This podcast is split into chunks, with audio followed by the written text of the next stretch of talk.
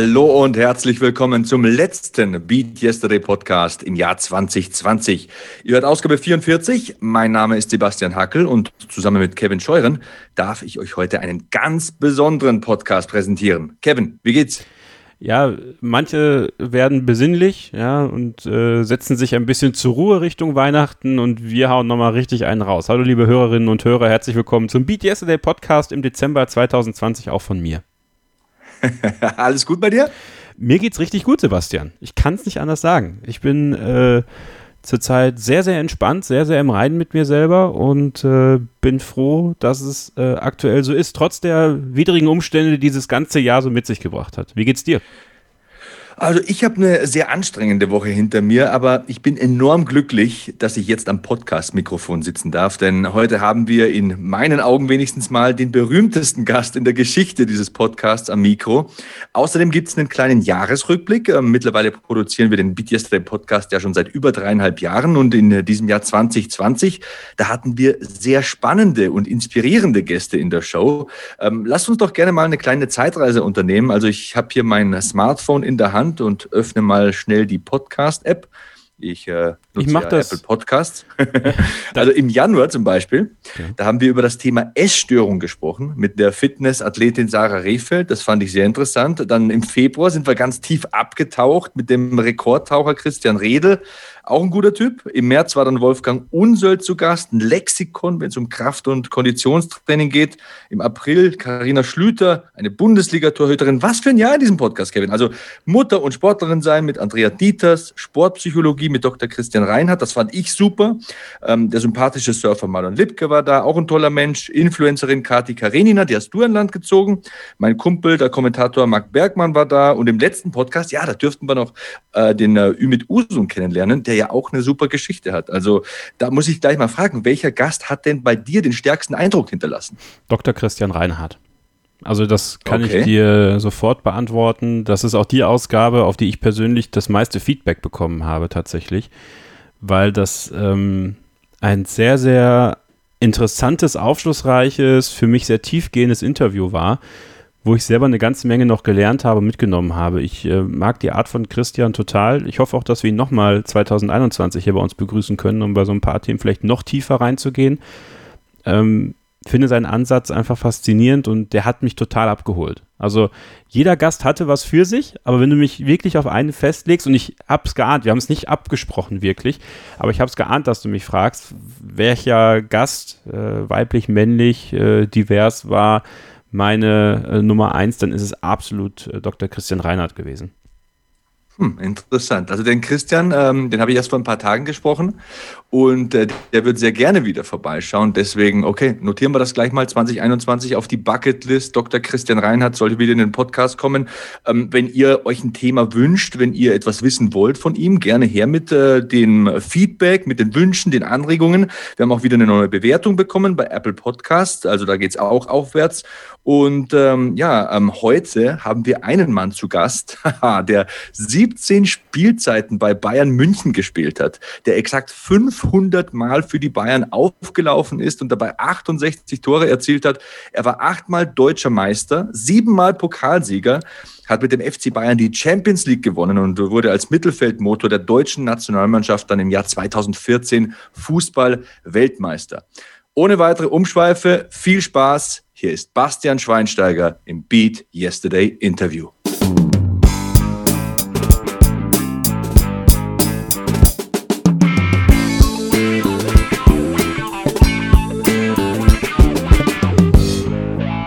Unser Interviewgast in Ausgabe 44 war Fußball-Weltmeister. Er hat für den FC Bayern, Manchester United und Chicago Fire gespielt.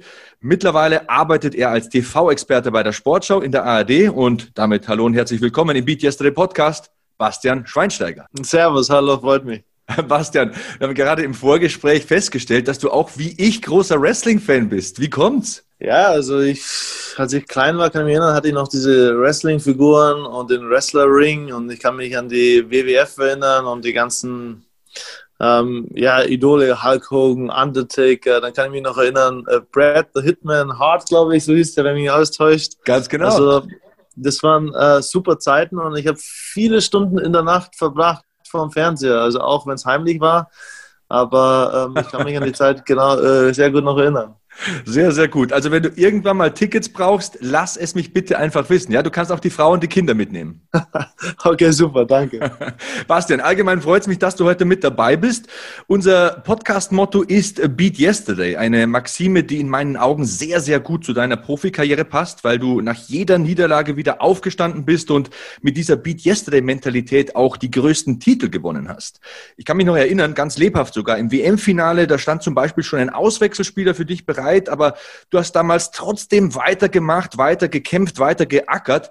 Es ist mir klar, dass da die körperliche Fitness vorhanden sein muss, aber wie wichtig ist denn in deinen Augen der mentale Aspekt auf dem höchsten sportlichen Niveau? Ja, also gerade ähm, der mentale Aspekt ist da enorm wichtig und äh, natürlich muss man auch eine gewisse körperliche Fitness ähm, auch vorhanden haben, aber ich bin schon davon überzeugt, dass äh, die Mentalität und der Kopf darüber entscheidet, ähm, wie weit man gehen kann, wie weit man oder ob man über seine Grenzen, auch über sein Limit hinweggehen kann. Und ähm, deswegen finde ich den, äh, ja, das Beat Yesterday finde ich auch super, weil es passt genau eigentlich und damit kann ich sehr viel verbinden. Ich habe mir auch deine Schweinsteiger Memories von Anfang bis Legende Doku angeschaut und diese Dokumentation über deine Karriere hat für mich verdeutlicht, warum du für so viele Menschen ein Vorbild bist. Also deine Loyalität vor allem zum FC Bayern, deine Leistungsbereitschaft, dieser unermüdliche Ehrgeiz, diese ganzen Attribute, die haben in meinen Augen dafür gesorgt, dass du die Herzen vieler Fußballer Fußballfans erobern konntest.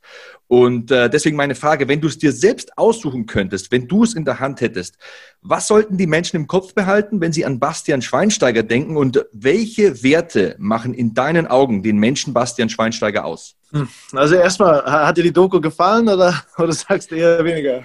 Ich finde, es war eine gute Zusammenfassung ähm, deiner Karriere. Ich bin ganz ehrlich, ich arbeite ja schon zehn Jahre fürs Fernsehen. Natürlich analysiert man immer so aus produktionstechnischer Sicht so Stärken und Schwächen, aber insgesamt fand ich es einen guten Überblick über deine Karriere und äh, ich habe da auch wirklich an ein paar Dinge denken müssen, die ich selbst miterlebt habe. Also damals diese Enttäuschung mhm. nach dem Champions League Finale.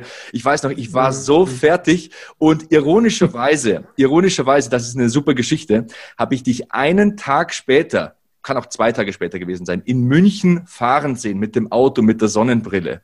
Und ich habe mir gedacht, um Gottes Willen, der arme Kerl, der arme Kerl, hoffentlich, hoffentlich gewinnen die das Ding nochmal. Ja, und was passiert? Da gewinnt er die Champions League im Jahr drauf. Ne? okay, das ist eine lustige Geschichte.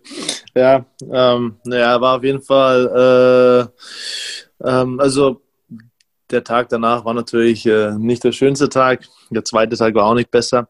Aber ähm, naja, um zu deiner Frage zurückzukommen, welche Werte ich mich, also für mich war immer ganz wichtig Loyalität, ich, eine gewisse Leistungsbereitschaft, Ehrgeiz, das sind mir sehr wichtig.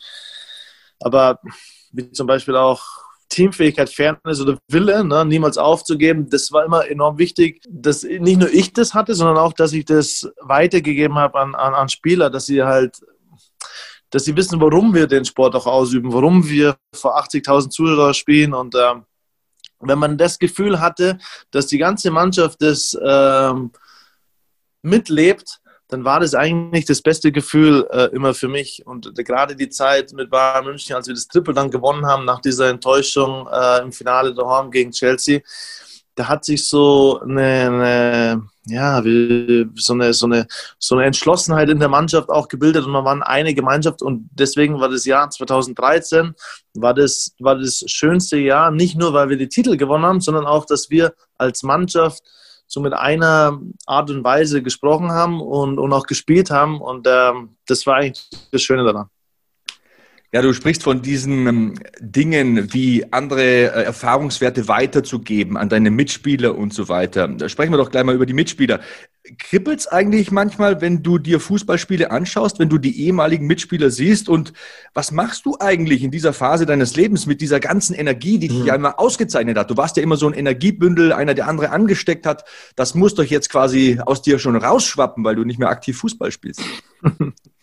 Also wenn ich jetzt zum Beispiel Spiele schaue, dann ähm, es kribbelt nicht so sehr, dass ich jetzt äh, mich auf dem Platz sehe, aber ich bin halt enorm mit dem Kopf dabei. Also ich beobachte, wie sich die, die Spieler bewegen auf dem Platz, abseits des Balles und ähm, beobachte da sehr viel. Äh, mitspielen selber, laufen auf dem Platz, äh, da juckt es mich jetzt nicht so sehr. Aber ich sage mal so, meine Energie, die ich äh, immer noch in mir habe, die ähm, ja, stecke ich sehr viel in, in, die Familie. Also wir, dass man da, ähm, wir haben zwei tolle Kinder, wir machen sehr viel zusammen, aber auch natürlich mit meiner Frau Tennis zu spielen, Fahrrad zu fahren oder Golf zu spielen. Ähm, da stecke ich sehr viel Energie. Gerade im Tennisspielen ähm, versuche ich alles reinzuwerfen, was es nur gibt. auch, auch wenn am Ende des Tages immer eine Niederlage rausspringt, aber ich werfe da alles rein. ich glaube, da wirst du nie gewinnen. Also da ist die Frau wahrscheinlich zu gut. Wenn ihr Sport macht und wenn du Sport machst, ähm, nutzt du dabei eine Garmin Smartwatch und äh, gibt es da an dieser Smartwatch Features oder Funktionen, die du an der Garmin-Uhr besonders schätzen gelernt hast? Ja, absolut. Also gerade die Mark Golfer, die, ähm, die ist perfekt fürs Golfspielen. Also ich habe ähm, die Uhr nicht nur beim Golfspielen dran. Also ich trage die Uhr pff, täglich, muss ich sagen. Und ähm, gerade aber beim Golfspielen, weil das hat, die hat die Funktion, dass du halt über 40.000 Golfplätze ne, kannst du bespielen und du kannst halt im Vorfeld genauer sehen, wie äh, der, das Loch, wie der Golfplatz, erstmal, du kannst ja alle Löcher analysieren, aber du hast ja manchmal das Problem, dass du auf einem neuen Golfplatz stehst und du siehst jetzt nicht das Grün zum Beispiel oder du siehst nicht um die Ecke herum, wie geht der Golfplatz weiter und du weißt nicht ganz genau, welchen Schläger sollst du nehmen. Und da reicht dir ein Blick äh, aufs Display und du kannst genau sehen, du kannst genau einschätzen die Distanz, die Entfernung und äh, du siehst den Platz ganz genau, du siehst äh, alle möglichen Hindernisse und das hilft schon enorm und äh, also das macht einen ganz großer Unterschied und was ganz wichtig ist, das heißt auch, dass ich weniger Bälle verliere und auch ähm, das, also, das hat schon einige Vorteile. Ja, ich trage das Ding ja sogar beim Schlafen. Ich habe einen Mark Driver und meine Frau schimpft immer, weil ich die Uhr auch immer äh, nachts beim Schlafen anlasse, meinen Schlaf zu tracken. Also bei mir ist das schon fast ein bisschen zwanghaft geworden. Ähm, wir sprechen nochmal über das äh, Ding Sportler, über das Dasein als Sportler. Also mir ist aufgefallen, vor allem bei Fußballern, Ronaldo zum Beispiel ist mir da jetzt in Erinnerung geblieben, die legen nach der aktiven Karriere merklich an Gewicht zu. Du siehst immer noch so fit aus. Das kann doch nicht nur am Sport liegen. Das muss, glaube ich, auch an der Ernährung liegen, oder? Erstmal vielen Dank. Also ich mache ja nach wie vor, ähm, ich versuche viel Sport zu machen und ähm, achte auch natürlich äh, auf die Ernährung, weil es ist schon wichtig, ähm, dass der Körper halt nach einer langen Karriere nicht auf einmal von 100 auf 0 direkt äh, fährt. Ne? Also, und, und ich, wie gesagt, ich, ich, meine Frau, sie ist auch eine, eine Sportlerin. Ähm, da achten wir schon auf, auf Bewegung und viel Sport und machen eben auch viele Sachen, äh, zusammen. Wir gehen in den Gym äh, sehr oft in der Woche und machen was zusammen. Dann Tennis, Golf spielen, Fahrrad fahren und halt auch ge gesund ernähren. Also von daher, das ist uns sehr wichtig und äh, das, das passt sehr gut. Aber danke für, für dein Lob. Oh, das ist eine Feststellung gewesen. Das war kein Lob. Du, du, du sagst, du gehst ins Gym. Was drückst du auf der Bank? Irgendwann müssen wir mal gemeinsam ein Workout starten, glaube ich. also ich glaube, ich drücke nicht so viel wie du, aber ich versuche ich versuche mehr, ähm, ja, ich versuche alles Mögliche ein bisschen so zu machen. Ähm, auch gezwungenermaßen will man ja auch, dass, der, sagen wir so, du hast ja im Kleiderschrank gewisse Klamotten und äh, da herrscht ja auch ein gewisser Druck, dass du da in die Klamotten auch noch in zehn Jahren reinpasst. Von daher ist es eine kleine Motivation. Das stimmt wohl. Also wenn wir schon von Nutrition und Gym sprechen, von diesen klassischen deutschen Begriffen, dann äh, fällt mir ein, als Spieler bei Chicago Fire, da hast du in den vergangenen Jahren viel Zeit in den USA verbracht. Und äh, da ist natürlich die logische Frage, wie hast du diesen American Way of Life aufgenommen? Welche Charakterzüge nimmt man vielleicht an? Hat das Leben in den USA vielleicht sogar deinen Charakter ein bisschen verändert? Bist du eventuell lockerer geworden? Wie hat sich das auf den Menschen Bastian Schweinsteiger ausgewirkt? Also meine Zeit in Chicago, die war phänomenal. Das hat mir sehr, sehr gut gefallen. Und der Lifestyle dort ist natürlich ganz besonders. Man muss natürlich auch sagen, eine gewisse Lockerheit nimmt man mit Sicherheit äh, dort auch an nach ein paar Jahren. Ähm, aber die, die, die Jahre, die wir dort verbracht haben, waren wunderschön und ähm, also ich denke sehr, sehr gerne an Chicago zurück und werde mit Sicherheit auch mal wieder ähm, Chicago besuchen. Ja, Chicago immer eine Reise wert. Übrigens die beste Wrestling-Stadt, ne? Allstate oh, Arena. Oh, ja, fantastisch. Also wenn du irgendwann mal die Chance hast, in Chicago WWE zu schauen, Allstate Arena, Junge, da fliegt das Dach weg. Die Fans rasten aus. Das ist wirklich super.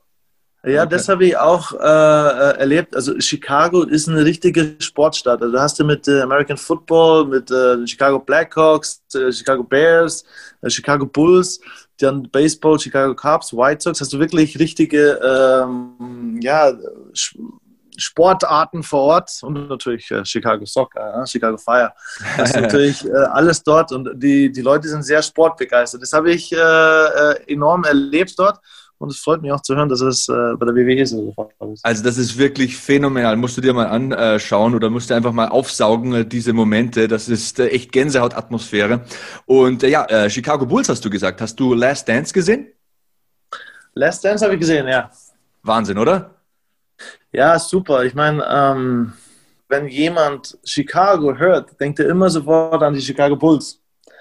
Und ähm, ich glaube, der Film verdeutlicht das nochmal, oder die Dokumentation verdeutlicht das nochmal, welchen Stellenwert äh, damals es hatte. Und ich meine, das, das Team, die die damals hatten, mit äh, allen unterschiedlichen Charakter, Persönlichkeiten, war schon enorm. Und äh, als ich dort war, auch in dem, im, bei den Chicago Bulls, bin ja auch ein paar Mal dort vorbeigegangen, da spürst du immer noch so diesen, diesen Mythos von Chicago Bulls und auch beim Einlaufen die Musik und das erinnert schon noch sehr an die Zeiten zurück äh, eines Michael Jordans. Ja, dieses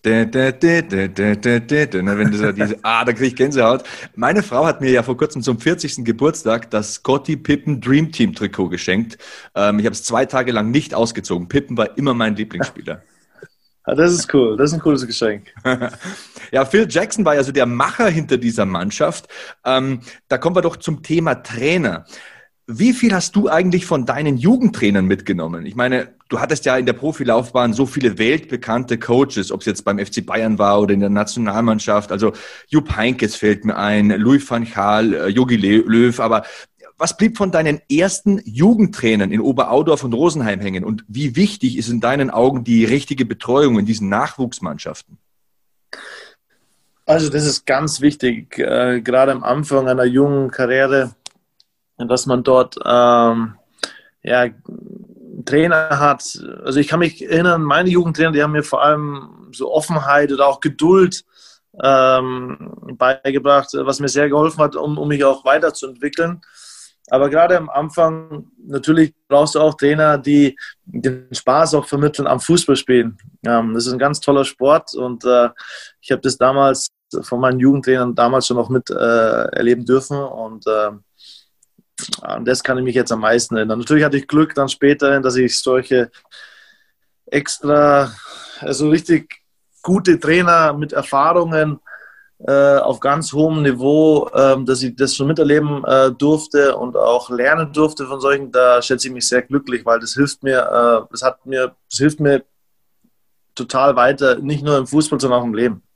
Ähm, Stichwort Erfahrungen in der Schweinsteiger Memories von Anfang bis Legende-Doku, da äh, sprichst du über Erinnerungen. Wenn du an deine aktive Zeit als Profifußballspieler denkst, welche Momente wirst du da nie vergessen? Was bleibt am Ende unterm Strich stehen und was wird immer ein Teil von dir sein?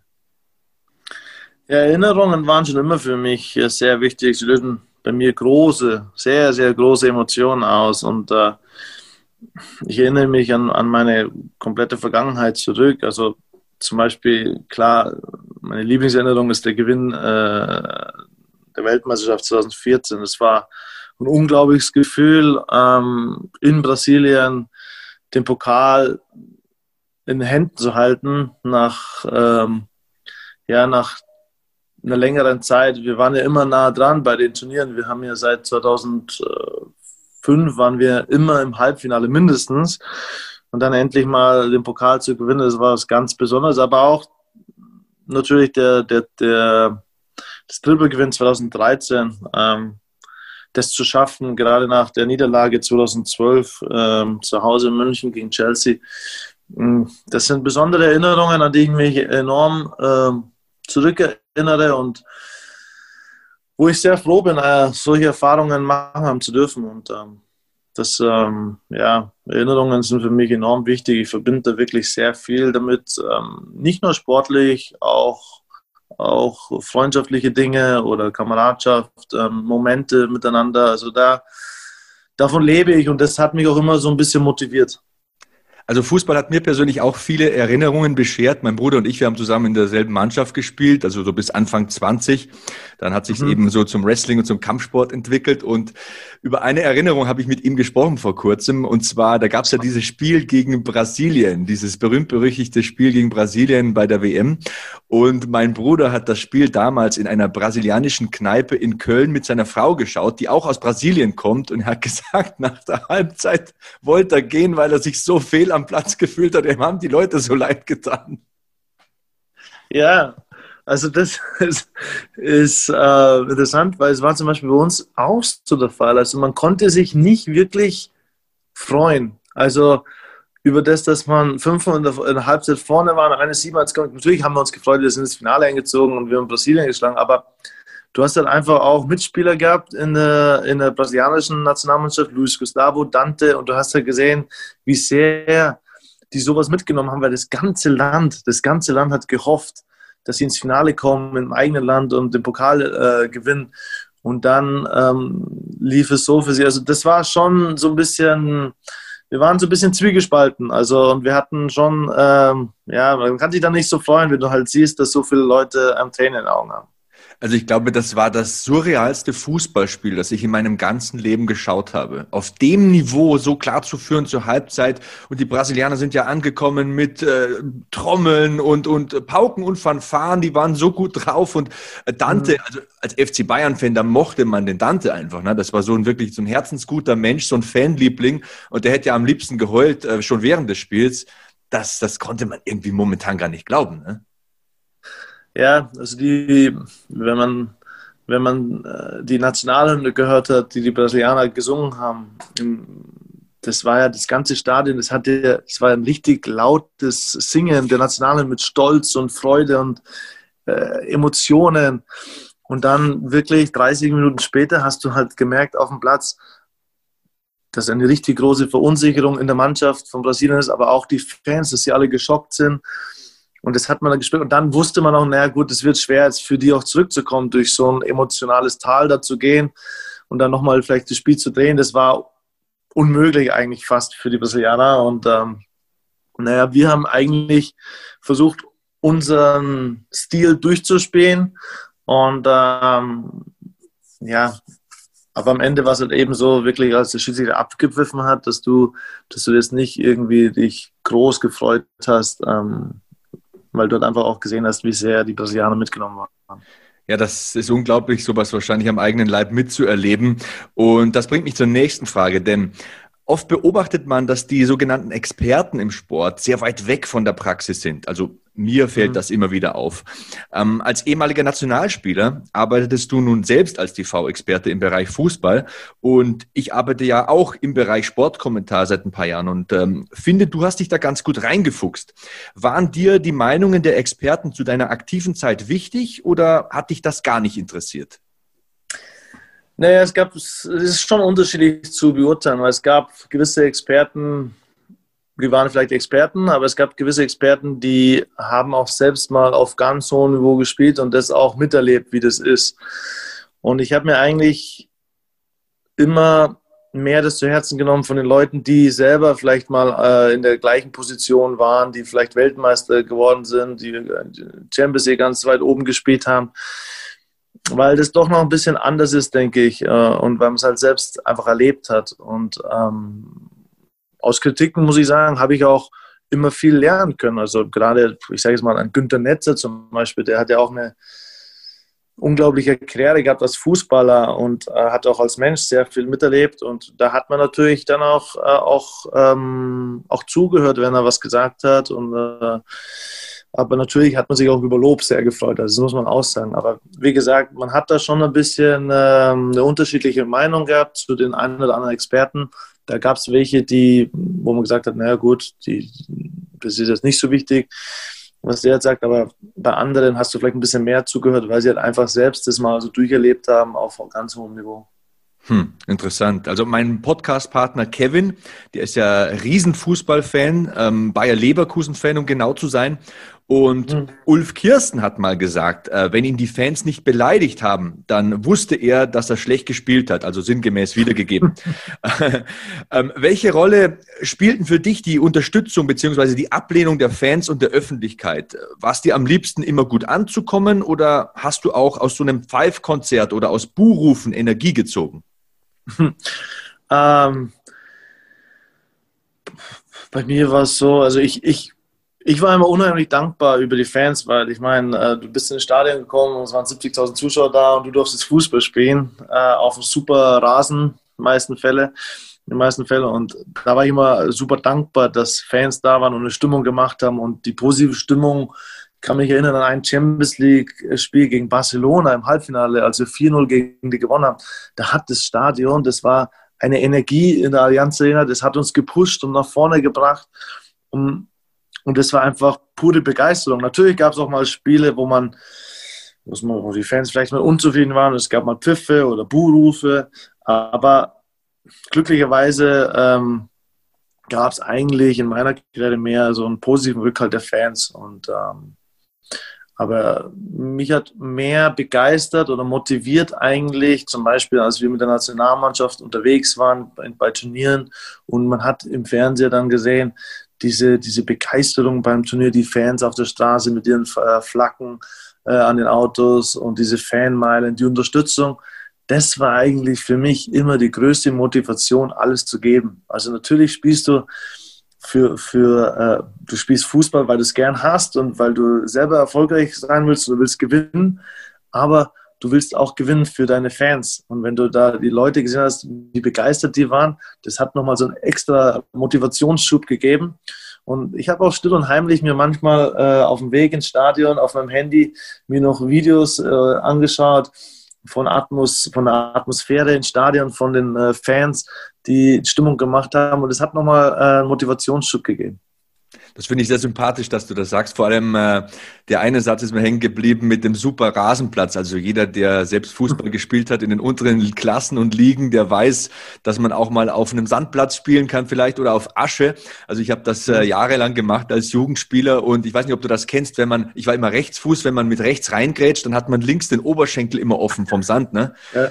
Und Natürlich, dann, das hatte ich auch. Da, da, das hatte ich auch. Dann bin ich nachts ja. immer angeklebt am Bettlaken äh, mit der Seite und dann drehst du dich und denkst nicht daran und drehst dich und dann macht's ratsch und dann äh, bist du wach, weil äh, der, der, Oberschenkel halb offen ist.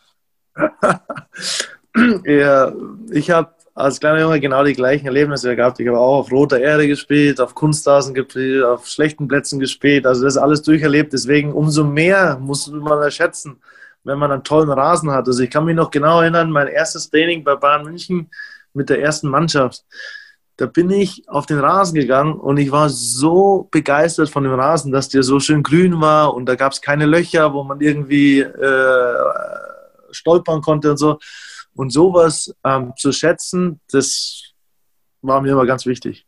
Ja, bei uns in der Jugend gab es eine Mannschaft, mir fällt jetzt der Name nicht mehr ein, aber da ging es bergauf. Also eine Seite quasi des Spielfeldes ging bergauf. Also du musstest quasi ähm, in der Halbzeit, in der du bergab gespielt hast, da musstest du, musstest du das Ding eintüten, weil du wusstest, die andere Halbzeit spiele ich jetzt bergauf, da wird es schwieriger. Ich sehe ja den Tormann gar nicht, weil ich bergauf spiele äh, oder bergab spiele. Ne? Also das war wirklich teilweise dubios. Ähm, ja, ich bin gespannt. Also meine Kinder wollen jetzt auch schon langsam mal zum Fußball. Ich, wie gesagt, bin Vater von zwei kleinen Kindern und ich überlege da ja oft, welche Ratschläge ich meinen Kindern mit auf den Weg geben soll. Also jetzt nicht nur beim Sport, sondern auch ganz allgemein.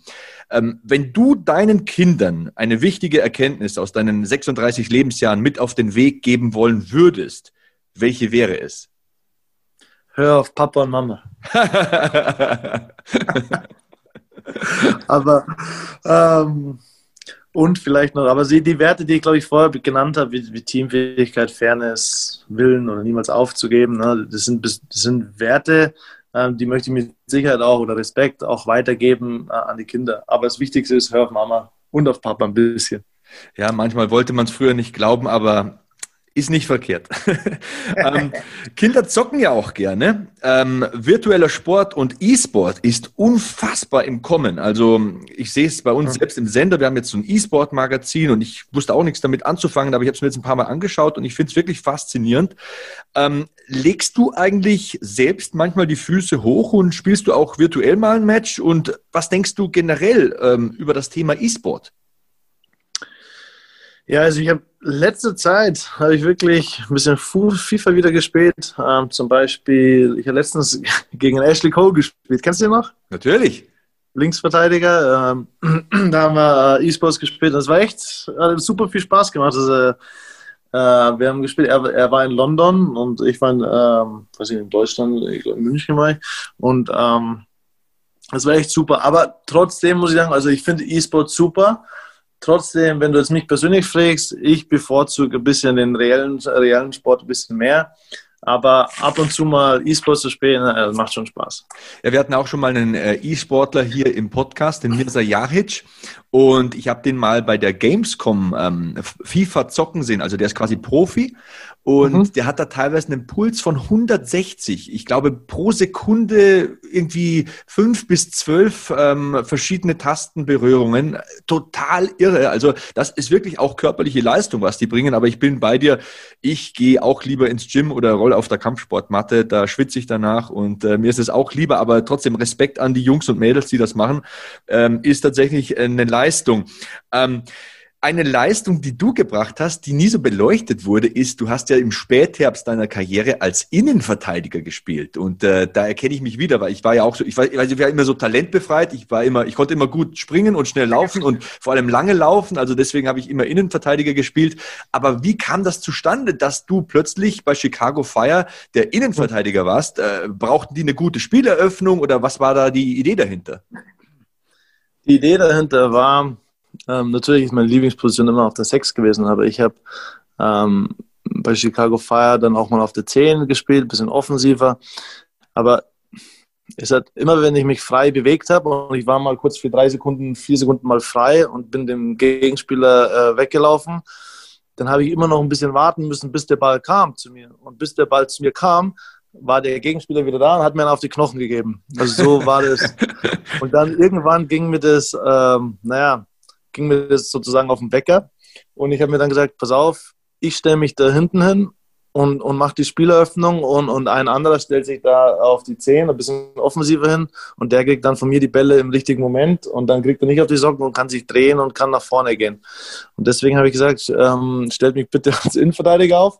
Und ich muss sagen, dass die Erfahrung, die ich gemacht habe als Innenverteidiger, mich nochmal weitergebracht hat, weil ich jetzt zum Beispiel aktuell sehr auf diese Position gucke, wie ist denn die weltweit? Welche Spieler gibt es, die Spieleröffnungen machen, die auch gut verteidigen? Natürlich, du musst gut verteidigen können, das ist das A und O.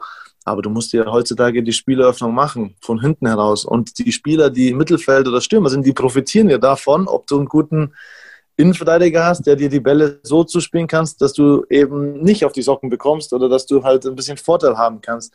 Und deswegen gucke ich sehr, sehr, sehr genau aktuell darauf, welche Innenverteidiger gibt es aktuell in der Welt, die die Fähigkeit zu haben, gut zu verteidigen, aber auch mit dem linken oder rechten Fuß einen Ball spielen können über 50 Meter, so dass der Gegner das nicht vorhersehen kann. Das, und das da gibt es nicht so viele. Das finde ich, find ich interessant. Welche Namen fallen dir da ein, wenn du so zwei, drei nennen müsstest? Also für mich der, der, der Beste, der am meisten die beiden Fähig die Fähigkeiten zusammen hat, ist, äh, spielt bei Juventus Turin, der heißt Leonardo Bonucci. Kenn ich. Und, ähm, und dann gibt es ähm, Ramos mit Sicherheit, Sergio Ramos muss man dazu nehmen. Aber gerade jetzt, wenn man bei Bayern München ähm, zuschaut, wenn sich ein Jerome Boateng oder David Alaba, wenn die äh, den Ball haben, machen die auch sehr, sehr, sehr gute Sachen, bringen den Spiel. Deswegen ist auch Bayern, glaube ich, auch die beste Mannschaft in Europa, weil sie ja eben auch eine Verteidigungsreihe haben, die auch verstehen, wann die Bälle zu spielen. Also, aber für mich der Beste ist Leonardo Bonucci. Ähm, man achtet zwar nicht so sehr darauf hier, äh, also in Deutschland, aber ich finde den seine Spielweise eigentlich am besten, weil er macht das Spiel schnell in Momenten, wenn, wenn man es schnell machen muss und er setzt seine Mitspieler super ein und er verteidigt auch gut. Also ähm, ja. deswegen würde ich ihn nehmen. Das ist ein spannendes Thema. Also ich achte da durchaus drauf, weil ich ja 15 Jahre selbst Fußball gespielt habe und immer Verteidiger mhm. spielen musste. Und äh, Alaba finde ich auch interessant, denn der hat ja auch außen angefangen, auf dem Flügel. Ne? Der war Außenverteidiger oder ähm, immer der Mittelfeldspieler hinter Franck Ribéry. Aber jetzt in der Mitte finde ich ihn auch sehr, sehr stark. Ja, es war ja das, der, der, der Punkt, der David wollte immer Verantwortung übertragen und eigentlich äh, auf der Position 6 spielen oder Mittelfeld spielen. Aber irgendwie hat es nie so geklappt. Aber ähm, eines Tages, ich habe auch manchmal mit ihm Kontakt gehabt und habe gesagt, eigentlich Innenverteidiger ist für dich gut, weil da hast du ja auch, da trägt man ja eine sehr große Verantwortung, weil du ja von hinten raus im Zentrum bist und du musst Kommandos geben. Und äh, der Vorteil von David ist eben, dass er auf der Außenbahn es schon gelernt hat, so, wie man dort spielt. Und durch seine Schnelligkeit, die er als Innenverteidiger besitzt und seinen guten linken Fuß, ähm, und als ähm, er denkt ja auch, er kann auch Mittelfeldspieler äh, spielen, also deswegen passte die Position sehr gut für ihn. Und wenn du mich jetzt fragst, welchen linken Innenverteidiger gibt es auf der Welt, der die gleiche Qualität hat wie David Alaba, da kann ich dir nicht mehr wie drei Spieler geben. ja, das ist äh, ein sehr, sehr interessantes Thema für mich, auch weil ich da selbst ein bisschen herkomme. Ähm, ja, Bastian, allgemein äh, macht super Spaß mit dir zu quatschen. Du bist auch wie ich ein Kind der 80er. Wrestling-Fan haben wir festgestellt, Fußball-Fan sowieso, äh, Basketball-Fan. Also ähm, ich fühle mich, als würde ich dich schon ewig kennen. Äh, bleiben wir doch mal bei dem Thema Basketball nochmal. Wer ist denn der beste Basketballspieler der Welt? Vergiss nicht, musiktechnisch bin ich auch ein großer 80er-Fan. Oh, großer 80er-Fan. Ja, Zum Beispiel? Oh, da gibt es ja alles. Da gibt es ja Nick Kershaw zum Beispiel. Ah. Ähm, alles. Da kannst du mir alles geben, finde ich super. Also die 80er Greatest Hits Musik läuft bei uns zu Hause täglich. ähm, aber zu deiner Frage, aktuell bester Basketballspieler, naja gut, also mit LeBron James liegt man da nicht so weit äh, davon entfernt. Hm, ich finde auch ganz, ganz cool oder ganz gut, auch wie Dennis Schröder sich entwickelt hat. Ähm, macht super viel Spaß, dazu zu sehen. Dann gibt es mit Sicherheit auch Don Doncic. Ähm, ich habe ja ähm, die, sozusagen die, äh, die ähm, former Jugoslawien-Seite äh, bei mir zu Hause auch, die äh, sehr basketballfanatisch sind. Und da kriegt man natürlich auch die ganzen Namen Jokic äh, mit. Und ähm, da beobachtet man die Spieler natürlich dann auch sehr.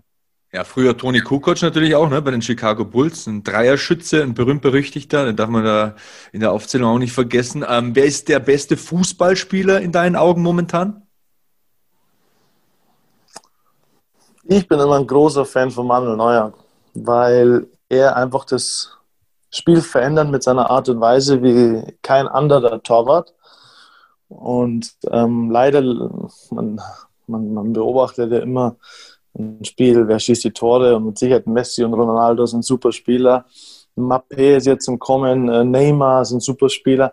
Aber ich weiß nicht, also ich habe immer das Gefühl, dass Manuel Neuer äh, über alles schwebt. Und ähm, für mich als Spieler war das immer so, dass du wenn, du, wenn der Manuel hinter dir war, wusstest du, da ist nicht nur ein guter Torwart, da ist auch noch ein sehr, sehr guter Fußballspieler, der dich so einsetzt, dass du eben einfach es einfacher hast, weiter Fußball zu spielen. Ähm, ich habe mir ja früher, als ich in München gewohnt habe, öfter mal das Training angeschaut vom FC Bayern und ich hätte dem Manuel Neuer stundenlang zuschauen können. Also der hat Dinge gemacht, zum Beispiel, ich habe das in meinem Leben noch nie gesehen, dass ein Tormann an der Mittellinie diese ähm, Aufstellerfiguren quasi reinsteckt in den Boden und der hat die angeworfen.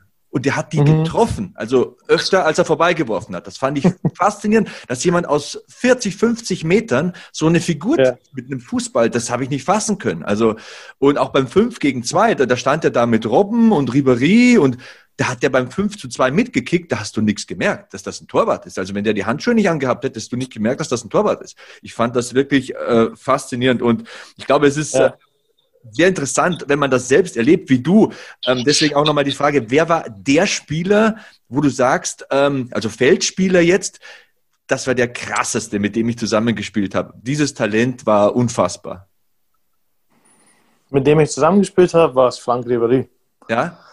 Weil der Frank hatte diese Fähigkeit, er konnte an dir links und rechts vorbeigehen und er war schwer zu berechnen. Also du hattest, ich hatte, sagen wir mal so, bei dem einen oder anderen Spieler ähm, konntest du vielleicht ein bisschen eher voraussehen, wo er hingeht, was er macht. Aber bei so Spielertypen wie Frank Ribery, Thomas Müller hat auch sowas, so, der weiß ja auch selbst nicht, was er genau macht dann, äh, aber beim, beim, beim, Frank Ribery war es dann einfach noch so, dass der auch noch so eine gewisse, äh, wie soll man sagen, Aggressivität auch in sich trug. Ne? Also, also der, der, wusste, also selbst wenn da so ein 2-Meter-Riese kam, den, dann hat er ihm erstmal so einen kleinen Bodycheck gegeben, bevor der andere überhaupt dahin kam und dann hat er schon den Zweikampf gewonnen.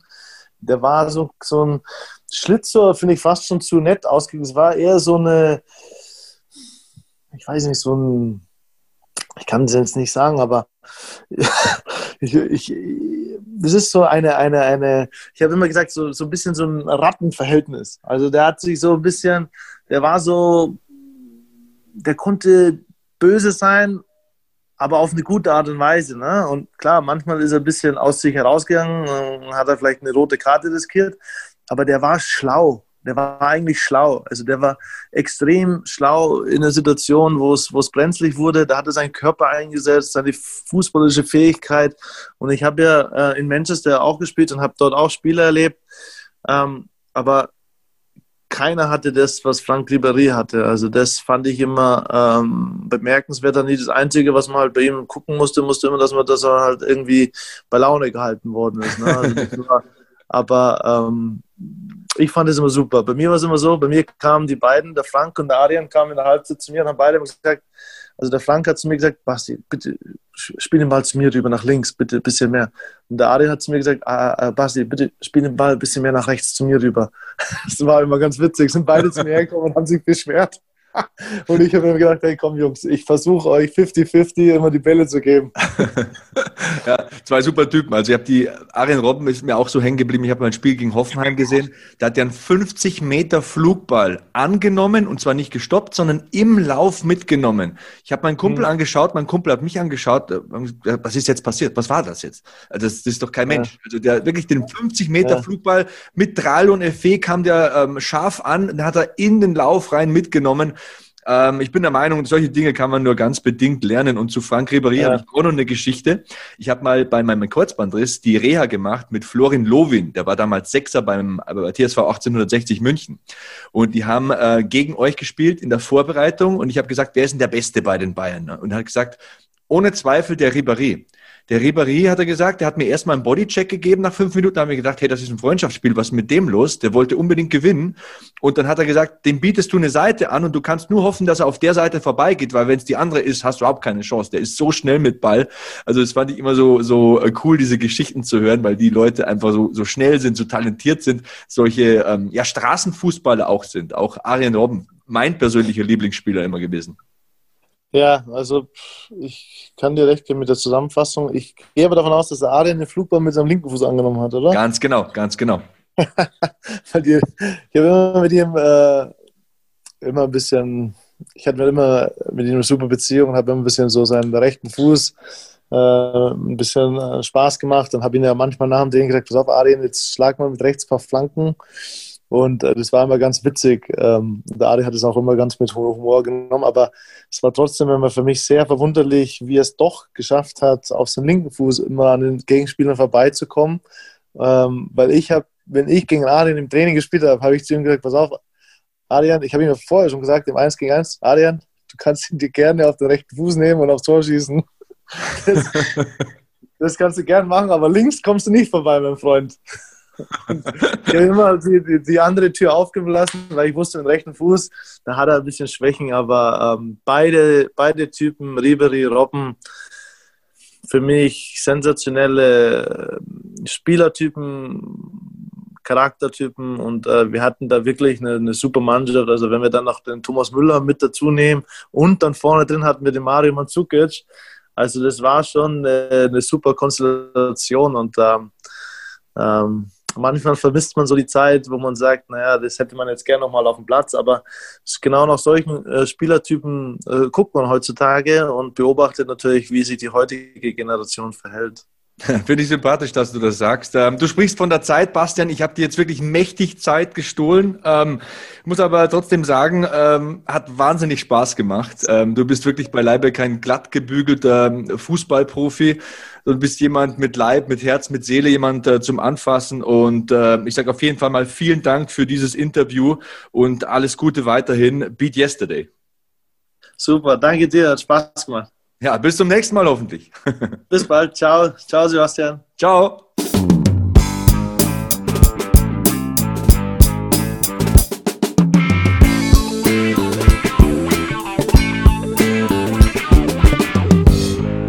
Willkommen zurück beim Beat Yesterday Podcast. Kevin Scheuren, ich bin jetzt auch wieder da. Äh, vielen Dank an Bastian Schweinsteiger. Vielen Dank an das Management von ihm, dass sie dieses Interview so möglich gemacht haben, Sebastian. Ich habe Du hast es mir ja vorab geschickt. Ich muss es ja noch ein bisschen bearbeiten und sowas. Ähm, ich habe, also früher sagte man ja, man ist äh, glued on the television in Amerika. Ja, man war irgendwie von dem Fernseher gebannt und klebte quasi dran. Bei mir war es das Ohr, was, äh, was nicht mehr von meinem äh, Lautsprecher weg wollte. Das war, also um nochmal so ein bisschen zurückzugehen, auch in die Entstehungsgeschichte dieses Podcasts, als ähm, da können wir ja auch ganz frei drüber erzählen, als die Firma Garmin auf dich zugekommen ist, gesagt hat, äh, Sebastian, mit dir würde ich gerne einen Podcast machen und du mich ausgesucht hast als ein Co-Moderator und äh, Producer, ähm, haben wir so ein bisschen gemutmaßt, so wen könnte man denn mal bekommen, der so im Garmin-Kosmos unterwegs ist? Und du hast den Namen Bastian Schweinsteiger dann so reingeworfen und wir haben das dann mal so angebracht und sowas, so nach dem Motto, oh ja, vielleicht könnte man ja mal. Ich hätte nie im Leben gedacht, nie im Leben, muss ich muss ich wirklich sagen, dass wir nach dreieinhalb Jahren ähm, einen der bedeutendsten Fußballer der deutschen Fußballgeschichte, und das ist Bastian Schweinsteiger einfach, auch wenn er von vielen so ein bisschen belächelt wurde in seiner Karriere und von einigen vielleicht sogar noch ein bisschen belächelt wird. Aber Fakt ist, dieser Mann hat einfach extrem viel für den deutschen Fußball geleistet, ist ein Top-Typ, äh, ein absolut sympathischer, nahbarer Mensch der ähm, nicht nur so war, weil er gerade das Interview lief, sondern auch wenn man seine Dokumentation sieht bei Amazon Prime, das ist ein, also eigentlich ist es ein Typ wie du und ich, der halt zur richtigen Zeit am richtigen Ort war und eine Karriere hingelegt hat, von der anderen nur träumen können. Deswegen ähm, zeigt mir, dass dieser Podcast einfach in der Lage ist, vieles zu leisten. Aber dass wir Bastian Schweinsteiger wirklich bekommen, so ausführlich, so nah, hätte ich nicht gedacht. Deswegen auch vielen Dank an dich, dass du äh, dieses Interview geführt hast. Es hat mich sehr, sehr gefreut. danke, danke, gern geschehen. Also ich möchte da mal ein bisschen weiter ausholen, denn ähm, ja, am 6. Dezember 2010, vor ziemlich genau zehn Jahren, also da habe ich ja zum ersten Mal eine Fernsehsendung kommentiert und ich kann mich damals noch an das äh, Feedback nach der ersten Sendung erinnern. Da hieß es, ja, den Akzent hört man schon ein bisschen, aber der Kommentar ist gut. Also kommst du einfach nächsten Montag wieder. Ne? Und so das war so mein Quereinstieg in die Medienwelt. Und darüber haben wir auch in den äh, letzten Podcast ein bisschen gesprochen. Du bist 30 geworden im November, ich bin 40 geworden im Oktober. Wir haben ein bisschen so über unsere Werdegänge in den Medien gesprochen und äh, mittlerweile habe ich mich ja selbstständig gemacht. Ich bin hauptberuflich Kommentator und Moderator und äh, wenn mir damals im Dezember 2010 jemand gesagt hätte, dass ich äh, zehn Jahre später über 1000 Sendungen auf dem Buckel habe, dass ich nicht nur Wrestling, sondern auch eine Game Show und die Kämpfe von Conor McGregor kommentiere, dass ich sowohl vor der Kamera als auch dahinter Erfahrung sammeln durfte und jetzt am Podcast-Mikrofon so tolle Menschen wie Bastian Schweinsteiger interviewen darf, dann hätte ich mich wahrscheinlich sehr auf diese zehn Jahre gefreut. Äh, denn die letzten zehn Jahre waren tatsächlich Beat Yesterday in Reihenform bei mir. Und äh, Bastian Schweinsteiger ist für mich ein absolutes Karrierehighlight.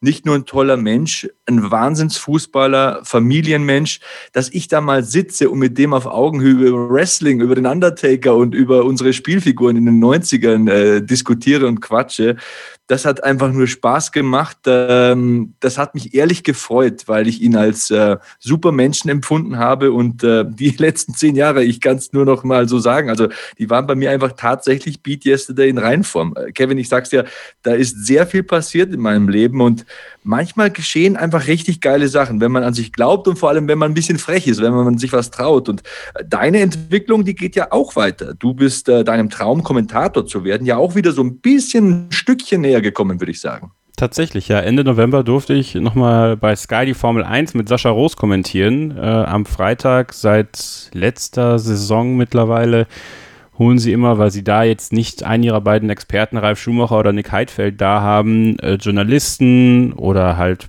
bekannte Persönlichkeiten, die im Motorsport unterwegs sind, dazu, setzten die neben Sascha Roos und dann dürfen die mit ihm zusammen kommentieren und ich war äh, sozusagen sein Co-Kommentator äh, beim großen Preis von Bahrain. Am Freitag äh, haben wir das erste und zweite freie Training, diesmal auch vor Ort mit ihm kommentieren dürfen. Ich durfte ja bereits den großen Preis der Steiermark, das war das zweite Rennen in Österreich in der Saison 2020 mit ihm kommentieren, da aber über Skype von zu Hause aus. Aber ich wollte das mal fühlen, ich wollte das mal erleben, wie das ist, da zu sein und das alles mal zu sehen. Also einfach auch als, ähm, einfach auch mal, um diese ganze Produktion zu erleben und zu wissen, hey, so funktioniert das, so setzt sich eine Fernsehsendung zusammen, eine Live-Show oder wie sieht das bei Sky überhaupt aus, auch in dem Bundesliga-Studio, er hat mir alles gezeigt. Ja, und dann war es dann soweit, dass ich dann mit ihm da saß und äh, bei Sky wird man auch ganz kurz so eingeblendet in dieser kleinen Kommentatorenkabine und das war irgendwie irre. Also ich habe ständig auf diesen kleinen Monitor gucken müssen unten. Also man hat die Kamera vor sich gehabt und darunter den Monitor. Und als ich dann gesehen habe, dass mein Name dann da eingeblendet war bei Sky und ich saß da und ähm, ich, ich war eine Mischung aus extrem nervös, bevor es losging und total stolz, dass ich, ich mache jetzt Starting Grid, äh, den Formel 1 Podcast auf meinsportpodcast.de, dort, wo auch deine MMA-Show läuft, Hackmans MMA-Show.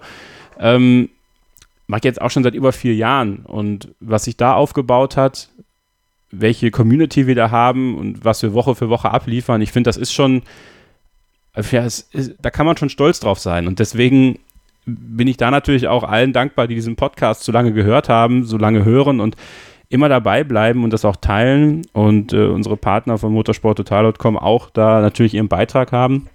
Und dann sitze ich da und, und höre meine Stimme im Kopfhörer, so wie jetzt, aber ich bin dann halt bei Sky und das war mein Kindheitstraum. Da ist ein Kindheitstraum in Erfüllung gegangen, zu wissen, ich sitze gerade bei Sky, damals wäre es Premiere gewesen ähm, und kommentiere da etwas, wofür ich brenne. Ähm, ich hätte vielleicht vor ein paar Jahren eher gedacht, dass es der Fußball wird, muss ich ehrlicherweise sagen.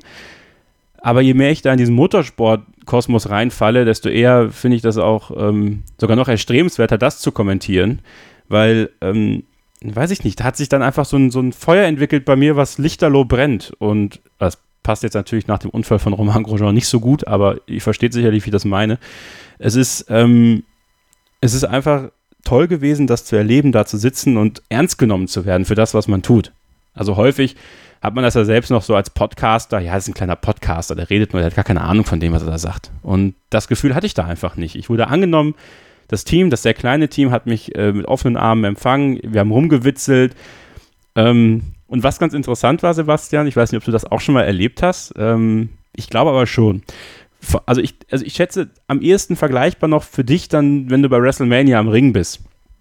Bei mir hat sich so eine Nervosität aufgebaut vor dem ersten freien Training, so eine positive. Ich war, ich glaube, ich habe 110 oder 120 Prozent meiner Leistungsfähigkeit abgerufen in diesem ersten freien Training. Ich war konzentriert wie nur etwas. Äh, ich war so richtig so richtig auf scharf gestellt. Also bei mir ging alles. Ich habe das Gefühl, ich habe wirklich die komplette Bandbreite meines, meines Geistes irgendwie da äh, rausgeholt. In the zone. Maximal. Und beim zweiten freien Training war ich total müde, weil ich gemerkt habe, es ist gar nicht so schlimm. Also ich kann mich beruhigen. Und dieser Druckabfall, der dann kam, hat dafür gesorgt, dass ich extrem müde geworden bin. Also ich hatte so einen krassen Abfall an Energie. Äh, wir haben auch was gegessen zwischendurch. Ich habe dann zwischen den Trainings auch zu wenig getrunken vielleicht, aber trotzdem, ich habe gemerkt, ey, du kannst dich entspannen, alles ist gut. Also egal, was jetzt passiert, das kann dir keiner nehmen. Und deswegen musste ich im zweiten freien Training so ein bisschen reinkommen wieder. Das Feedback war grundweg positiv. Mein Vater hat mir unglaublich stolze WhatsApp-Nachrichten geschrieben, bis mir die Tränen gekommen sind, ganz ehrlich. Und ähm, ich kann einfach, ich kann einfach am Ende, egal was passiert, ob ich jetzt irgendwann mal bei Sky landen sollte oder wo auch immer ich landen sollte, wenn man so eine Bucketlist hat in seinem Leben und das stand da drauf, bei Sky Sport kommentieren, egal was passiert, das kann mir keiner nehmen. Und äh, da bin ich unglaublich stolz sehr drauf und, und sehr, sehr froh, dass ich das machen durfte. Das war eine tolle Erfahrung, ein tolles Team. Sehr, sehr spannend, dass all das, was immer nach draußen hin so glanzvoll und glamourös aussieht, äh, oftmals einfach nur ein altes Gebäude von Leo Kirch ist, wo man ein Millionenstudio reingepackt hat. Das fand ich ganz interessant. Ähm, ja, und mal sehen, was draus wird. Mal sehen, ob äh, es da nochmal eine Chance geben wird, äh, auch bei der Formel 1 für mich. Und ähm, ich bin offen für alles. So, das kann ich einfach sagen. Und ähm, es wird noch weitere tolle Entwicklungen geben nächstes Jahr. Meine Ausbildung wurde ja verkürzt. Das heißt, ich muss ein Jahr weniger meine Ausbildung machen. Äh, einige Türen öffnen sich vielleicht, einige Türen werden sich vielleicht schließen. Mal gucken, was so passiert. Und das finde ich einfach total spannend. Und ich finde es auch total geil, dass wir diesen Podcast hier 2021 weiterführen, um, um ja, da auch äh, meine Geschichte so ein bisschen weiter zu erzählen. Und äh, ja, das war, war einfach cool äh, bei Sky. Einfach geil. ja, Adrenalin ist äh, höllisch. Ja, ja. manchmal. Äh, ich habe es damals mal erlebt bei WrestleMania 33 in Florida am Ring gesessen und die Show, Show ging insgesamt sieben Stunden fast. Also ich glaube nicht ganz sieben, aber fast sieben. Und äh, wie du sagst, am Anfang hat man so Adrenalin, äh, Adrenalin man freut sich so. Nach eineinhalb Stunden habe ich gemerkt, oh, wenn du so weiter brüllst, dann äh, kannst du nicht sechseinhalb Stunden brüllen. Also mach mal ein bisschen langsamer, Junge. Ja. Also wir halten auf jeden Fall mal fest, äh, dieses Jahr 2020 war sicher kein einfaches Jahr ähm, für keinen von uns, aber in meinen Augen war es trotzdem kein schlechtes Jahr. Kevin und ich, wir konnten das eine oder andere Highlight verbuchen. Ihr habt es gehört und miterlebt in diesem Podcast. Nächstes Jahr geht die Reise weiter. Und in meiner Branche, da gab es zwar keine großen Live-Veranstaltungen und keine großen Stadionshows, aber dennoch war es für mich ein gutes Jahr mit vielen wertvollen Learnings. Man muss immer das Positive sehen und unser Podcast-Motto lautet ja Beat Yesterday. Ähm, in den ersten Ausgaben, da haben wir immer versucht, die Leute einfach nur zu motivieren, aber wir haben sehr schnell festgestellt, dass es vor allem um die persönliche Weiterentwicklung geht und dass man sich auch anpassen muss und dass man in keinem Lebensbereich stehen bleiben darf. So war es in diesem Jahr, würde ich mal sagen, zusammengefasst. Ich habe ganz deutlich gemerkt, äh, welche Menschen wirklich wichtig sind. Ich habe mich beruflich relativ schnell angepasst, habe einen zweiten Podcast ins Leben gerufen, ein Instagram Live-Format an den Start gebracht, werde wahrscheinlich allgemein in den nächsten Monaten viel mehr digital arbeiten, weil große Messen wie die Gamescom zum Beispiel wird es einfach äh, nicht geben in absehbarer Zeit. Und ich wünsche allen da draußen, das ist mir am wichtigsten eigentlich, dass ihr euch auch bestmöglich anpassen könnt. Ähm, sicher in der einen oder anderen Branche nicht so einfach. Ähm, ich wünsche euch viel Kraft dabei, viel Glück und vor allem Gesundheit. Und wenn ihr wollt, dann nehmt gerne Kontakt mit uns auf. Ähm, benutzt die Hashtags BeatYesterday oder BeatYesterdayPod. Ich bin Sebastian Hackel bei Twitter und Instagram und Kevin ist Kevin-Scheuren bei Twitter. Ich habe es vorhin gesagt, eine neue Bewertung bei Apple Podcasts gab es auch wieder, eine Fünf-Sterne-Bewertung nämlich. Und äh, ja, es gibt auch noch unser Lifestyle-Magazin mit den aktuellen Themen, ähm, vom perfekten Reifendruck des Mountainbikes über sportliche Weihnachtsgeschenke bis hin zur passenden Garmin-Uhr für dich und dein Training. Da ist einfach alles dabei. Also klickt einfach auf beatyesterday.org, lasst euch inspirieren, Kevin. Und ähm, das war ein schönes Jahr, auch mit diesem Podcast, vor allem mit diesem Podcast. Das ist so ein Herzensprojekt von mir. Nicht nur von dir, auch von mir, weil es einfach auch komplett außerhalb dessen ist, was ich sonst so mache. Ja, also sonst ist es halt Formel 1 oder Fußball und hier ist einfach alles breit gefächert. Und das Tolle ist, äh, ich kann mich ja auch so ein bisschen austoben hier und wir beide uns ja auch. Wir, wir holen uns Gäste ran, mit denen wir vielleicht äh, nie wirklich sprechen würden, weil es einfach nicht unserer normalen, in Anführungsstrichen, Branche entspricht. Und ich glaube, das macht dann diese Mischung aus, weil wir dann ganz oft von einer anderen Warte daran kommen. Und normalerweise machen die halt Interviews mit Leuten, die in ihrer Branche sind. Und wir kommen mit einem anderen Blickwinkel. Die kommen mit einem anderen Blickwinkel, den wir nicht haben zu uns. Wir kommen mit unserem Blickwinkel zu denen. Am Ende ähm, ja, kreiert man eine Melange, sag ich mal, die für den Hörer, glaube ich, super interessant ist. Und äh, wir wachsen auch mit diesem Podcast weiter. Wir haben für 2021 schon so ein paar Namen auf der Liste, die wir unbedingt mal dabei haben möchten.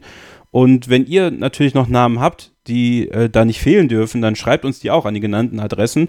Dann wollen wir mal gucken, ob wir das hinbekommen. Ähm, aber ich muss auch wirklich sagen, dass mir dieser Podcast unglaublich wichtig ist und das Feedback, was ich darauf bekomme, auch aus meinem Freundeskreis, ähm, mich einfach darin bestätigt, dass wir hier was richtig Cooles aufbauen und dass wir hier einfach eine Spielwiese haben, ähm, die so breit ist, also quasi unser eigenes CrossFit-Areal und wir gucken mal, was uns gerade Spaß macht, was wir machen wollen.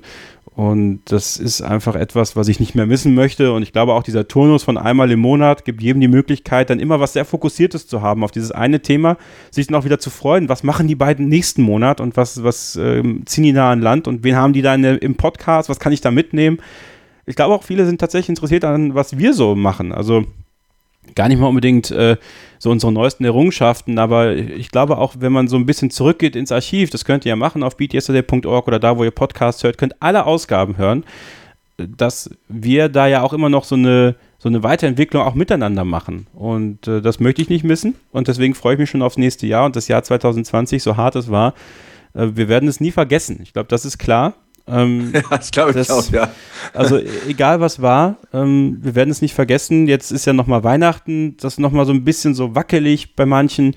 Macht das Beste drauf, achtet aufeinander, ähm, achtet auch darauf, äh, ja, dass es halt noch nicht vorbei ist. Ähm, das, was, was uns gerade so ja, in diesen harten Kampf nimmt. Aber ich glaube, am Ende äh, werden wir uns durchsetzen und äh, dann wird alles gut. Und dann können wir vielleicht 2021 wieder ein Stück weit normaler unterwegs sein und uns dann gerne auch mal irgendwie draußen wieder treffen und, und gemeinsam mal in einem Biergarten einen Podcast aufnehmen oder so. Also irgendwas, was, was dieses Why Jahr, not? ja, was, was dieses Jahr vielleicht etwas schwieriger war, ähm, kriegen wir vielleicht 2021 besser hin. Wir dürfen die Hoffnung nicht verlieren äh, und wir dürfen auch die Zuversicht nicht verlieren, den Glauben an uns, ähm, dass wir stärker sind als so manche mancher Drang, jetzt irgendwie Sachen zu machen, die wir nicht machen sollten. Und deswegen nochmal die Zähne zusammenbeißen, durchhalten und dann äh, kriegen wir das alles hin. Und äh, ich freue mich sehr, dass wir 2020 trotz dieses schweren Jahres für euch Monat für Monat eine Plattform bieten konnten, wo ihr einfach mal abschalten konntet, wo ihr interessante Leute kennenlernen konntet, die wir auch kennenlernen durften. Und ich glaube, so haben wir das irgendwie gemeinsam gut gewuppt. Ha, Kevin, Weihnachten, das ist ein gutes Stichwort. Du hast ja ein Buch geschrieben. Wo ist eigentlich mein Exemplar? Das kriegst du. Das wollte ich dir eigentlich, äh, das wollte ich eigentlich zu Weihnachten schenken. Jetzt, jetzt verrätst du ja schon alles. ja, ich habe ein Buch geschrieben, tatsächlich. Äh, eigentlich witzig, ne? Die Fuck It List. Ähm, Im Hehl Verlag erschienen. Das äh, können wir gerne mal auch in den Show Notes verlinken das war auch so eine Schnapsidee eigentlich. Ne? Meine Kollegen Jan Weiden und Christian Siebel und ich, äh, wir haben uns da mal äh, zusammengesetzt, weil wir haben sehr viele Bucketlisten bei uns im Verlag und dachten, ah, Leute, wir brauchen eigentlich mal eine Fucketlist, so Sachen, auf die man einfach mal scheißen kann. Ja, um es ganz platt zu sagen. Und ähm, dann meinte der Chef so, oh, ist eine geile Idee. Ja, und plötzlich äh, stand da Jan Christian Scheuren, also es war, es ist quasi eine, eine Mischung aus all unseren Namen. Und ähm, ja, mal, dann mach das doch mal. Und dann haben wir das gemacht und dann haben wir uns äh, sehr viele schöne Sachen überlegt, auf die man einfach mal äh, pfeifen kann. Und ja, also du kriegst auf jeden Fall noch eins mit ganz persönlicher Widmung. Das will ich doch ganz, ganz schwer hoffen, Kevin. Also das war jetzt auch wirklich nur eine rhetorische Frage. Also ich will das unter meinem Weihnachtsbaum liegen haben und dann können wir auch vielleicht mal ein bisschen drüber sprechen hier im Podcast. du hast vorhin noch was Gutes gesagt ähm, mit diesen äh, verschiedenen Herangehensweisen, die wir ja haben an die Gäste, die es ja gewohnt sind, als Fußballer von einem Fußballkommentator oder Moderator interviewt zu werden. Und wir kommen halt aus ganz anderen Feldern. Du aus dem Motorsport, ich aus dem Kampfsport und aus dem Wrestling. Und ich glaube, wenn ich mir die Woche hier so anschaue bei mir, also ich habe am Montag zwei MMA-Podcasts aufgenommen. Dann Dienstag habe ich die ganzen Wrestling-Sendungen geschaut, weil ich mittwochs Wrestling kommentiere. Am Donnerstag habe ich dann meinen Instagram-Stream für die Wrestling-Fans. Am Freitag ähm, bereite ich die Wochenendsendung vor, also die ich am Samstag dann live kommentiere auf der Zone und nehme diesen Podcast hier auf. Und wenn man da mal sagt, ich bin ja eigentlich so an sechs von sieben Tagen immer beschäftigt. Aber ich glaube, ich erkläre mir das so, dass ich alles immer trotzdem noch so gerne mache, weil man immer unterschiedliche ich würde mal sagen, Parzellen des Gehirns benutzt. Ein Tag ist Wrestling, ein Tag ist Kampfsport, ein mhm. Tag ist Beat Yesterday Podcast, ein Tag ist Instagram Livestream, dann haben wir hier eine Live-Sendung und da was. Also ich mache das alles super gerne und ich glaube, dass ich immer diese einzelnen Felder, das Wrestling-Hirn und das Kampfsport-Hirn und das Beat Yesterday Podcast-Hirn, die haben immer Zeit, sich ein bisschen zu erholen und frisch zu werden, um was Interessantes beim nächsten Mal zu machen. Ähm, I like my life. Ich glaube, das äh, ist, was ich damit sagen möchte. ja, ich glaube, das kennt ihr vielleicht auch. Also wenn ihr was habt, wofür ihr wirklich brennt, wofür einfach Leidenschaft da ist, dann kommt es euch das auch nicht so wie Arbeit vor. Oder dann kommt es euch das nicht so vor. Ich meine, wir alle haben auch Phasen in unserer Arbeit, da geht uns einfach alles auf den Geist. Also auch da können wir euch nichts vorlügen. Das haben wir auch mal. Und das gehört auch einfach dazu. Aber ich glaube, wenn man dann was findet, ob das ein Hobby ist oder ob das äh, eine Tätigkeit nebenbei ist, die ich ja jetzt in der Ausbildung mache mit den Podcasts, wo ich dann immer noch gerne die Zeit finde, wirklich tolle Sendungen mit tollen Leuten auf die Beine zu stellen, ähm, dann, dann fühlt sich das nicht so an, äh, als ob das Arbeit wäre. Und dann, dann kann sich immer mal ein Teil erholen, aber der will dann auch wieder raus. Und das ist, äh, ja, das, das werdet ihr mit anderen Sachen sicherlich auch haben. Und ähm, wichtig ist dann, dass man auch mit äh, diesem, diesem Wissen, dass man diese tollen Sachen machen kann im Leben, und ich hoffe, ihr habt diese Sachen. Und wenn nicht, dann, dann wünsche ich euch, dass ihr diese Sachen findet. Dass so manche schwere Zeit ein bisschen besser vorbeigeht und dass so manche schwere Zeit äh, dann gar nicht mehr so schwer wirkt, wenn man merkt so, hey, hier habe ich ein Hobby, hier habe ich eine Leidenschaft, die kann ich ausleben und dann äh, was richtig Cooles kreieren. Ob das vielleicht auch mal Kochen ist oder sowas. Also es muss ja nicht immer sowas Öffentliches sein wie Podcasts oder Instagram Lives oder sowas, sondern kann ja auch was ganz Privates sein. Oder wenn es das Bauen einer Modelleisenbahn ist oder äh, Briefmarken sammeln oder was weiß ich. All das, ähm, das Leben ist so schön. Und ich finde, das ist eigentlich auch sowas, was mir dieses Jahr gezeigt hat, ist, dass, ähm, dass es schön ist zu leben. Ähm, so schwer wie es ist, mit den Begebenheiten zu leben, die es aktuell so gibt, gab, hoffentlich bald nicht mehr gibt oder anders gibt. Es ist so schön zu leben. Und das ist ähm, so unheimliche Dankbarkeit, die ich spüre. Und ähm, dieses Jahr Weihnachten erlebe ich, glaube ich, nochmal ganz anders ähm, muss ich ganz ehrlich sagen. Also will die Zeit noch viel intensiver und viel aktiver mit meinen Eltern verbringen, werde mich auch so ein paar Tage vorher in Selbstquarantäne begeben, dass ich hoffentlich auch überhaupt gar nichts äh, von einem Virus mitbringe und wirklich ganz viel Zeit mit denen verbringe, weil ähm, es kann, ja, es kann jeden treffen, äh, mit allem. Das muss nicht Corona sein, das kann auch, können auch andere Sachen sein. Deswegen finde ich es einfach toll, dass wir alle zusammen sind, alle leben können. Und ich freue mich auch schon darauf, dich und deine Familie mal wiederzusehen nächstes Jahr. Und dass wir, dass wir alle an einem Tisch sitzen und, und einfach uns zuprosten können und äh, was Leckeres essen können und einfach lachen können, weil ja, das ist das, das ist das, was Energie gibt. Ähm, mehr lachen, weniger streiten und schreien. Das, äh, das, das ist ganz gut. Ja, ich musste auch heute lachen. Ich habe mir drei, vier Episoden unseres Podcasts nochmal angehört, weil ich mir dachte, ja, so Jahresrückblick und in der Sendung so ein bisschen zurückschauen auf das Vergangene. Und da fand ich es irgendwie komisch, wie ich mich anhöre im Podcast. Ähm, ich habe ja vor meiner zehnjährigen TV-Karriere mittlerweile ähm, zehn Jahre als Beamter im Justizvollzug gearbeitet. Kann man sich irgendwie schwer vorstellen, wenn man mich so hört hier im Podcast. Aber ich habe damals eine Uniform getragen und ich war ja in einer Einsatzgruppe tätig, also im äh, Knast quasi. Also wenn es da Unruhe gab oder irgendwie Drogen zu suchen gab, dann haben wir die Unruhe eben äh, ruhig gemacht und die Drogen gefunden. Und äh, ja, ich, hatte, ich war damals ein anderer Mensch irgendwie. Ich glaube, ich, glaub, ich habe mehr so in einem Tunnel gelebt. Da gab es nicht viel rechts und links. Ähm, habe viel trainiert, weil ich ja an den Wochenenden auch noch aktiv gewrestelt habe damals und so. Und äh, ich finde, manchmal erkenne ich mich gar nicht wieder, wenn ich hier so rede, weil ich, ich bin viel offener geworden und ich höre mir viel mehr an und ich stelle auch meine eigenen Aussagen und meine eigenen Überzeugungen mal zur Debatte und lasse mich da gerne auch mal eines Besseren belehren. Hm, das ist mir ganz stark aufgefallen. Und da bin ich auch sehr dankbar, auch den Hörern, die uns da immer wieder Feedback schicken und so weiter war ganz seltsam irgendwie, mich selber da mal zu hören bei drei, vier Aussagen ähm, und Ausgaben vor allem. Äh, da habe ich mir heute mal die Zeit genommen. Ja, also ich glaube, so haben wir das alle. Ähm, ich habe es mit einer, mit einer Therapie, mit einer regulären, äh, wo ich mich neu ähm, entdecke und immer wieder abtaste, so wo stehe ich gerade, versuche auch offener zu sein und, und auch so manche Verbohrtheit abzulegen, was mir nicht immer äh, gelingt. Ne? Das ist halt auch öfter mal so.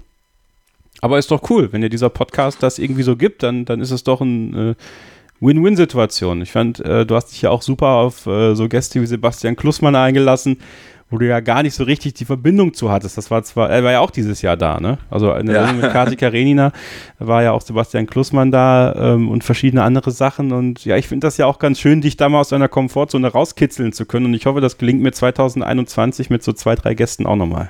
ja, du, wer das macht, was alle anderen machen, wird auch da enden, wo alle anderen enden. Deswegen, äh, ähm, ja, gerne her mit neuen Einflüssen und äh, mit Dingen, die vielleicht auch für mich ein bisschen fremd sind. Das gehört dazu zum Beat Yesterday. Das wollen wir auch ein bisschen vorleben. Und vielleicht erzähle ich auch mal ein paar Knastgeschichten nächstes Jahr. Wer weiß, vielleicht interessiert euch das ja auch. Ich habe es gesagt, wer wir sind. Ich bin Erd Sebastian Hackel bei Twitter und Instagram. Kevin ist Kevin-Scheuren bei Twitter. Ich wünsche euch von meiner Seite einen schönen, ähm, ja, eine schöne Zeit auf jeden Fall mal, schöne Feiertage, einen guten Rutsch. Das hört sich komisch an, weil es ja noch ein paar Tage sind, aber wir hören uns 2021 wieder und äh, fliegen Sie uns nach Hause. Von mir auch äh, schöne Feiertage. Auch wenn ihr es nicht feiert, genießt die Zeit trotzdem in Ruhe und Besinnlichkeit und äh, kommt zur Ruhe, kommt miteinander zur Ruhe, passt aufeinander auf, passt auf euch auf, wenn es ins neue Jahr geht und dann wird 2021 für viele und für alle ein wieder ein fröhlicheres Jahr, ein sozialeres Jahr und äh, ein Jahr, wo wir hier im Beat Yesterday Podcast für euch da sein werden. In diesem Sinne, alles erdenklich Gute, stay hungry, stay positive and beat yesterday.